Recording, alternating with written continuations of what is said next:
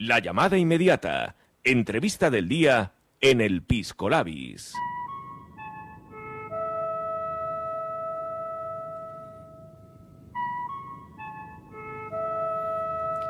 Son 20 los minutos que pasan de la una de la tarde. Seguimos aquí en directo en el Piscolabis, en Decisión Radio, y ya tenemos al teléfono a Cristóbal Cobo, periodista. Cristóbal, muy buenas tardes. Buenas tardes, Javier, ¿cómo estás? Pues muy bien, y además muy interesado en una actividad que desarrollasteis este fin de semana en Málaga, concretamente en el Hotel Barceló de, esta, de esta provincia, la plataforma de acción sin ideología por la libertad política un colectivo de ciudadanos, supongo que lo que tenéis como eh, propuesta y como intención es conseguir en España pues una reforma política y una reforma de la Constitución que devuelva al pueblo pues eh, lo que es eh, su principal libertad o la que tendría que ser su principal libertad, que es la libertad política, que es una libertad colectiva que se tiene que ejercer para controlar y sobre todo para elegir al poder ejecutivo. Bueno, sí, eh, yo no fui de los organizadores, yo fui uno de los ponentes invitados. Esto es un, grupo de organizado que lleva tiempo haciendo muchas acciones allí en, en, la provincia de Málaga. Se reúnen todos los domingos, salen a las plazas, dan difusión a las ideas de la libertad política colectiva. Y entonces ellos han hecho el esfuerzo increíble poniendo su dinero, su tiempo para organizar este primer encuentro por la libertad política y yo he tenido el honor de ser uno de los participantes. Ellos han, invitado a una serie de personas que pensaron que tenían algo que aportar a estas ideas de la lucha por la libertad eh, política colectiva. Eh, a mí me conocen porque, bueno, llevo dos años haciendo un canal, el Debates Abiertos TV, eh, por YouTube y también en iVoox, etcétera, y bueno, llevamos siempre hablando de estos temas y dijeron, vente para acá y ahí, y ahí bueno, pues pudimos hacer yo con Javier Torrox, porque lo organizaron en forma de coloquios. Eh, Javier Torrox, sabéis que es el autor del libro Golpe a la Nación, crónica de una conjura consentida.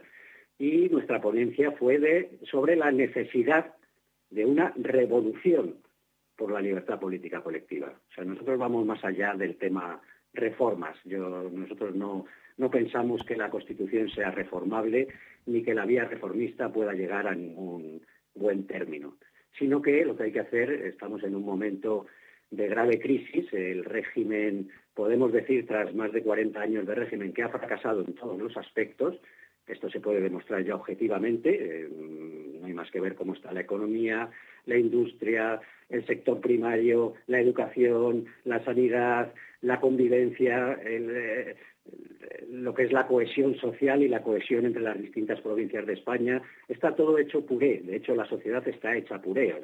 Veíamos que más de un 40% de los funcionarios públicos tienen que medicarse simplemente para ser capaces de ir a trabajar.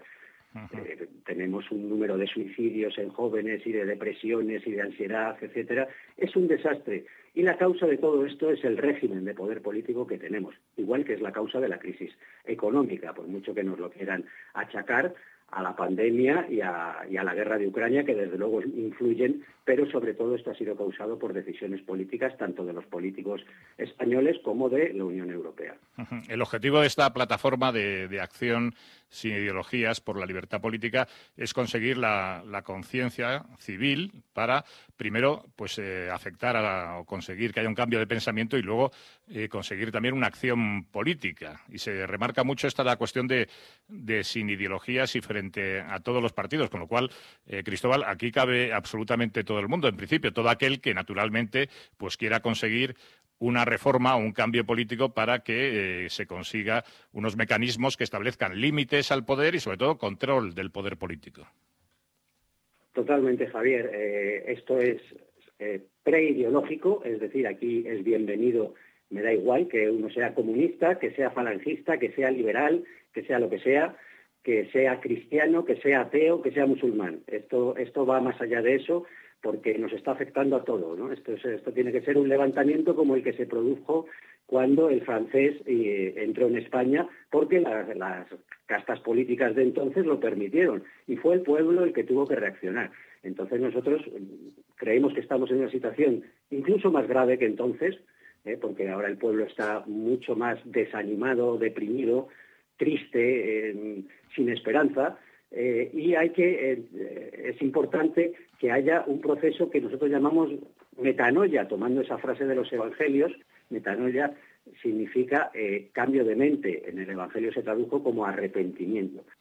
Y entonces darse cuenta de que la revolución, como decía Humboldt, empieza por uno mismo. Lo primero es tomar conciencia de que esto es absolutamente necesario, casi obligatorio, y entonces que cada uno de nosotros diga, ¿qué puedo hacer yo por la revolución? ¿Qué puedo hacer para derrocar este régimen que está llevando a España al desastre? Porque ya no es solo la cuestión económica, sino que es que incluso está en peligro la propia nación española. Estamos en un proceso disolutorio, ¿no? No solamente vemos, por ejemplo, lo que dijo el otro día la exministra Trujillo sobre Ceuta y Melilla, alucinante, ¿no? Y eh, sino que también la quieren disolver y que las eh, distintas autonomías negocien directamente con la Unión Europea, es decir, ponernos ya, eh, si ahora no hay democracia en España, pues ya no te quiero contar lo que es eso, porque la Unión Europea ya, sí que es un chiste. Y aquí, como no hay ningún partido, además en España, ni siquiera que se oponga a la Unión Europea, pues vamos a tener que ser el pueblo los que tomemos las riendas. Y ahora hay que pensar cómo se hace eso. Bueno, pues de eso se discutió precisamente este sábado en este primer encuentro para la libertad política que se celebró en Málaga. En la primera ponencia, como nos habías comentado antes, interveniste tú junto con Javier Torros, que es el autor de, ese libro que hace un relato de, todo el proceso de separatista en Cataluña. Si nos recuerdas el título, Cristóbal, que es fundamental para que nuestros oyentes tomen buena nota. El título es Golpe a la Nación y el, subtítulo Crónica de una conjura consentida. Es un libro extraordinario donde detalla todos los pasos que se han ido que se fueron dando para hasta llegar a ese momento en el que se dio un golpe, eh, un golpe de, parte del Estado, porque hay que, hay que recordar que la Generalidad de Cataluña es parte del Estado, es más, cobran de los impuestos del Estado gente que, bueno, pues hizo una traición a la nación española. Y esto ha sido apoyado por, por el propio gobierno, que no hizo nada, les dejó seguir, seguir, seguir, hasta que ya la cosa se puso como se puso y ya tuvo que intervenir la, la justicia, ¿no? pero que sí, bueno, pero que tardó mucho y luego ya hemos visto lo que, lo que ha pasado. Esto se ha, se ha indultado por la vía rápida.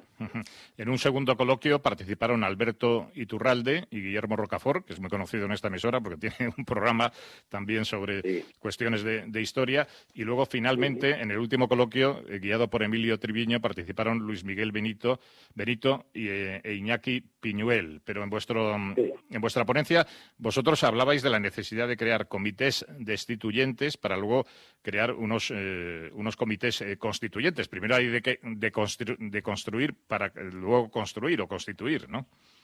Efectivamente, nosotros hablamos de, eh, eh, pensando, que es un pensamiento que, al que animo a todos que os suméis, eh, cómo, llevar a cabo esa, revolución, cómo acabar, erradicar esta partitocracia autonómica que padecemos desde hace más de 40 años, pues la revolución tiene dos fases. La primera es la fase destituyente, y la segunda es la fase constituyente. Respecto a la fase constituyente ya hay muchas cuestiones planteadas. Pues eh, tenemos el pensamiento de Antonio García Trevijano, esa necesidad de separar los poderes, esa necesidad de, que se elija directamente al presidente de gobierno por todos los españoles en una doble vuelta, esa necesidad de que los diputados sean de distrito para que haya verdadera representación, esa necesidad de que la justicia de, verdad sea independiente. Es decir, creo que está muy, muy pensada ya cómo tendría que ser esa fase, ese periodo de libertad constituyente. Pero lo que no está tan bien pensado es cómo tiene que ser esa fase destituyente.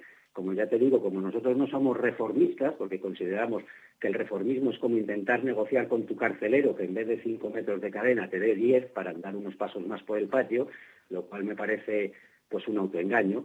Eh, creemos que es imposible, que es imposible llegar a ese periodo de libertad constituyente si primero no destituimos. Y entonces de lo que se trata es de ver qué mecanismos podemos utilizar. Entonces la idea de los comités destituyentes es que se vayan creando células sectoriales en, los distintos eh, sectores productivos, pero también en la judicatura, pero también en el ejército, en la policía, entre los funcionarios, eh, de tal manera que cuando eso tenga mm, determinada fuerza podamos lanzar acciones contundentes, pacíficas, por supuesto, pero que sí que eh, perjudiquen gravemente al Estado autonómico de partidos y se vean atacados por muchos frentes. Entonces estos comités destituyentes también serán provinciales, jamás autonómicos, porque nosotros no vamos a reproducir ninguna de las estructuras del Estado de partidos autonómicos que queremos derrocar. Y entonces, eh, bueno, pues es una forma, yo creo que diferente, porque uno de los problemas de, estas, de las revueltas que está habiendo por todo el mundo, lo primero es que no tienen objetivo político y eso les lleva al fracaso. Lo segundo, que se quedan en impotencia, porque montan follón, queman contenedores, no sé qué, y luego qué. Y luego se tienen que ir a casa, eso es reprimido, crea mala, mala prensa además y no llegan a nada porque no, porque no tienen objetivo político. Lo hemos visto con los camioneros en, en Canadá, que después de una movilización impresionante que tuvo un apoyo popular brutal, a pesar de toda la propaganda en su contra, pues eso quedó en nada. ¿Por qué? Porque carecen de objetivo político. Lo mismo pasa en Francia, en Alemania, en Italia. La ventaja que tenemos en España es que tenemos toda una teoría política alternativa a lo que hay. Una teoría que es eh, científica y que es totalmente realizable, no es una utopía.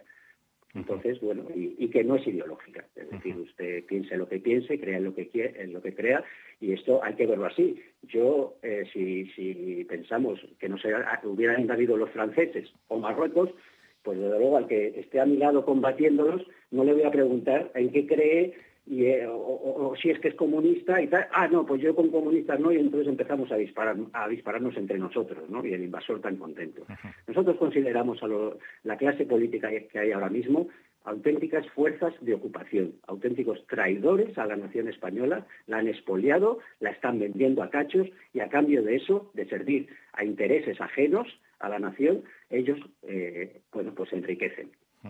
Bueno, pues como este ha sido el primer encuentro por la libertad, yo creo que habrá un segundo, ¿no? Tendremos que esperar a un, segundo y si te parece...